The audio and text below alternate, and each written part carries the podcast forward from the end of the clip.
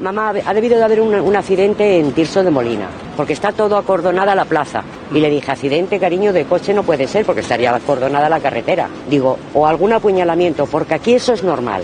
En esta plaza aquí es normal que haya apuñalamientos porque te, te, roban y todo eso. A mí me han intentado robar muchas veces. La vecina que atendía a los medios de comunicación acertaba cuando hablaba de un apuñalamiento.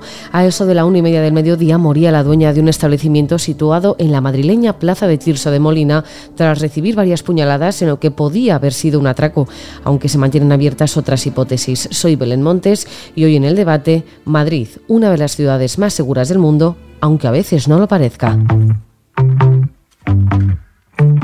Hoy en el debate, el podcast diario de El Debate.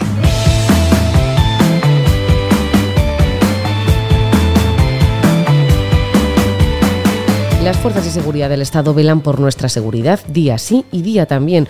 Hace apenas una semana, coincidiendo con la festividad de San Juan Bautista, patrón del cuerpo de policía, el alcalde de Madrid, José Luis Martínez Almeida, hacía precisamente entrega de las medallas y reconocimientos al cuerpo. Si Madrid es la ciudad que hoy conocemos, es en gran medida gracias al trabajo de todos y cada uno de vosotros.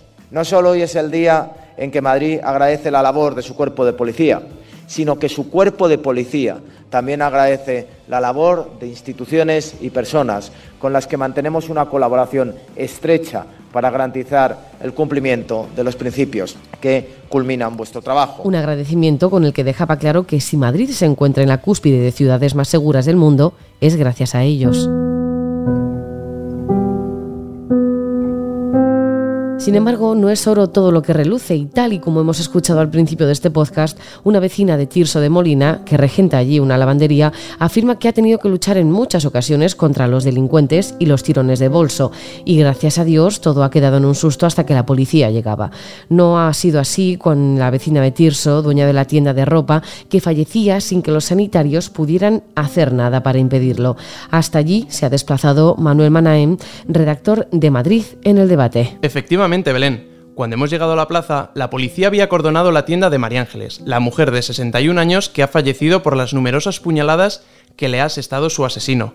Los vecinos de la zona se acercaban al lugar de los hechos y no daban crédito de lo ocurrido.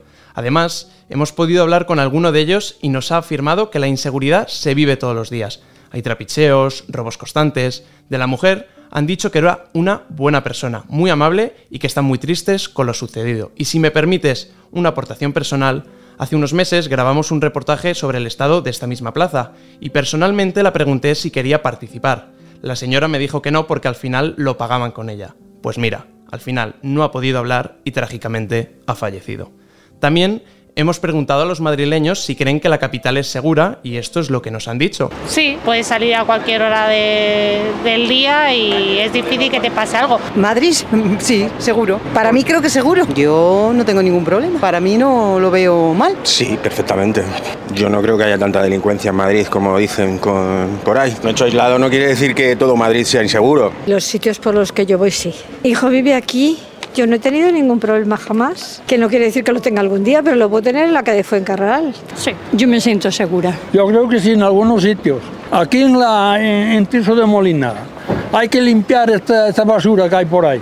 He, venido ya creo que es la cuarta vez y la verdad que está fea. A la noche da miedo. Ya ves, Belén, que la mayoría cree que Madrid es una ciudad segura, aunque con el matiz de cada zona. No es lo mismo prosperidad que lavapiés, que por cierto, es otra zona deteriorada de Madrid. Madrid es una ciudad que tiene más de 3.300.000 habitantes, pero ¿es Madrid una ciudad segura?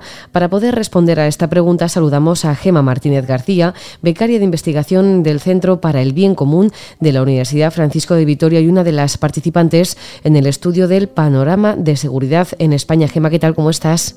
Hola, buenas tardes, Belén. Gema, a ver, en base a los datos que habéis manejado en este estudio, ¿es Madrid una ciudad segura? Madrid y España eh, son regiones seguras. Eh, el problema que tenemos con la delincuencia en España es que tiende a concentrarse en pocas zonas. En el caso de nuestro país serían las provincias de la costa mediterránea y Madrid. Sin embargo, eh, tanto España como Madrid presentan unas cifras de criminalidad que están mm, por debajo de la tasa de criminalidad que se manejan en los valores de países de referencia de nuestro entorno europeo. Eh, Madrid es una ciudad segura y España también lo es. Con respecto a otras ciudades, ¿ha aumentado la criminalidad en Madrid más que en el resto, Gema?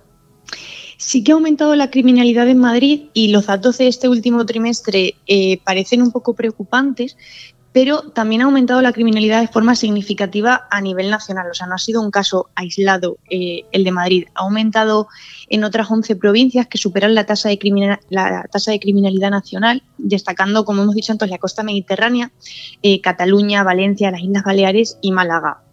El aumento de la tasa de criminalidad no es algo concreto de la región de Madrid, sino que se está produciendo a nivel nacional y estamos volviendo a cifras prepandemia. Dices que las zonas de costa son las más eh, bueno, conflictivas en este último trimestre. Como dices, a nivel nacional, ¿cuál sería la ciudad o la región que más inseguridad genera?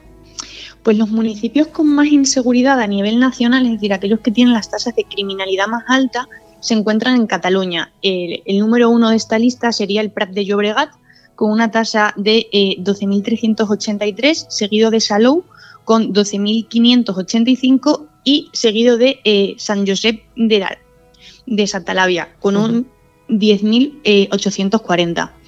Eso para eso 10.000 eh, cada cuántos habitantes? Eh, serían las tasas por 100.000 habitantes. O sea que y supera con creces el resto de media nacional. Sí, eso es. ¿Y cuáles son los delitos más frecuentes que se cometen? Por ejemplo, vamos a volver a Madrid, hablando de, esa desgracia que ha tenido lugar en Tirso de Molina, con un apuñalamiento a una mujer que estaba regentando su, tienda de ropa. Hemos escuchado al principio del podcast un testigo que, que también vive en Tirso de Molina y que no es la primera vez que veía delincuencia en la zona, aunque es algo también puede ser aislado, porque están las fuerzas del Estado que, siempre velan por la seguridad, pero siempre se cuela alguno. En Madrid, ¿cuáles son los delitos más frecuentes que se cometen? En Madrid los delitos más frecuentes que se cometen eh, son aquellos relacionados con delitos patrimoniales, es decir, hurtos, robos con, robos con violencia y con intimidación, la sustracción de vehículos, etcétera. Pero principalmente los, eh, los delitos más frecuentes suelen ser, bueno, siempre son eh, hurtos. ¿Y en el resto de España? En el resto de España también. Los, delitos que más se cometen a nivel nacional, eh, según los últimos datos que, manejamos ahora, eh, casi con un 45% del total, los delitos que se cometen eh, son los que tienen relación con delitos patrimoniales. Aunque sí que es verdad que destaca el crecimiento que se está produciendo de la delincuencia en relación con los delitos violentos en algunas de las principales ciudades como pueden ser Madrid o Barcelona. Delitos violentos que suponen empujones, palizas y, por desgracia, a veces incluso la muerte.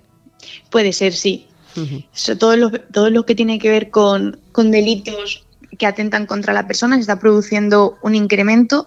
En la ciudad de Madrid, por ejemplo, se destacan también los hurtos, pero también aquellos robos que eh, ya implican violencia e intimidación junto con eh, el incremento del tráfico de drogas que se ha producido en este último, en este último año. ¿Qué indicadores, Gema, para, para, terminar, son los que aportan estos datos que estáis manejando? ¿Se ha notado un aumento después de la crisis, por ejemplo, del coronavirus, crisis económica? Nosotros ahora mismo los datos que estamos manejando eh, son los que provienen del Ministerio de Interior a través del Sistema Estadístico de, Criminalidad.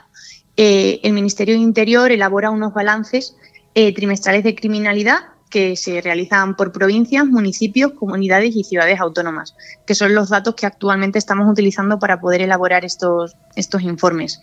Y sí que se ha notado eh, en este último año y sobre todo en el año anterior, a raíz de la pandemia, eh, los delitos y la seguridad se vieron fuertemente afectados, cayó de forma repentina el número de delitos en España, aunque sí que hay que destacar que se incrementaron los delitos a nivel em, por Internet. Todos los delitos electrónicos no cesaron su actividad. Si en este último año se destaca un incremento bastante preocupante eh, del tema delictivos porque estamos volviendo ahora a las cifras prepandemia. Uh Delitos prepandemia, pero también se ha puesto de moda, como dices, los ciberdelitos. Al final, eh, ahí no tienes fronteras. Ahí es toda España que te puede mandar un correo desde Almería y llegar a toda España y estar delinquiendo desde Almería a Pamplona, por ejemplo. Sí, la cibercriminalidad se está configurando como una de las mayores amenazas para cualquier Estado. No afecta solo a municipios o regiones concretas, sino que eh, tienen que abordarse a nivel, a nivel nacional. Ah, tenemos un aumento con el auge del teletrabajo y del comercio electrónico, se ha producido también un aumento de actividades intrusivas dentro de la informática, robos de identidad, eh, robos de cuentas bancarias, etcétera.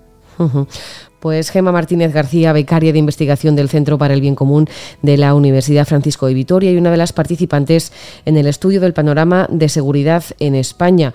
Tendremos muchísimo cuidado con Internet, que es donde más nos puede afectar, porque tenemos la suerte, como comentas, de vivir en un país muy seguro. Muchísimas gracias, Gema. Muchísimas gracias a vosotros.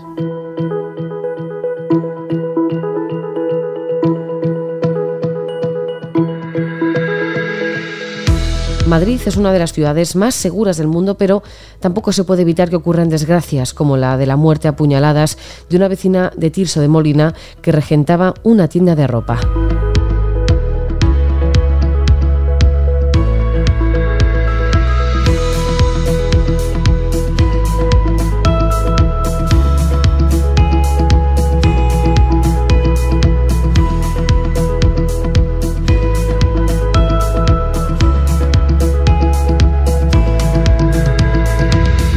Puedes escuchar este podcast en eldebate.com y en las principales plataformas de audio. Recibe un saludo de quien te habla, Belén Montes. Gracias por estar al otro lado. Adiós.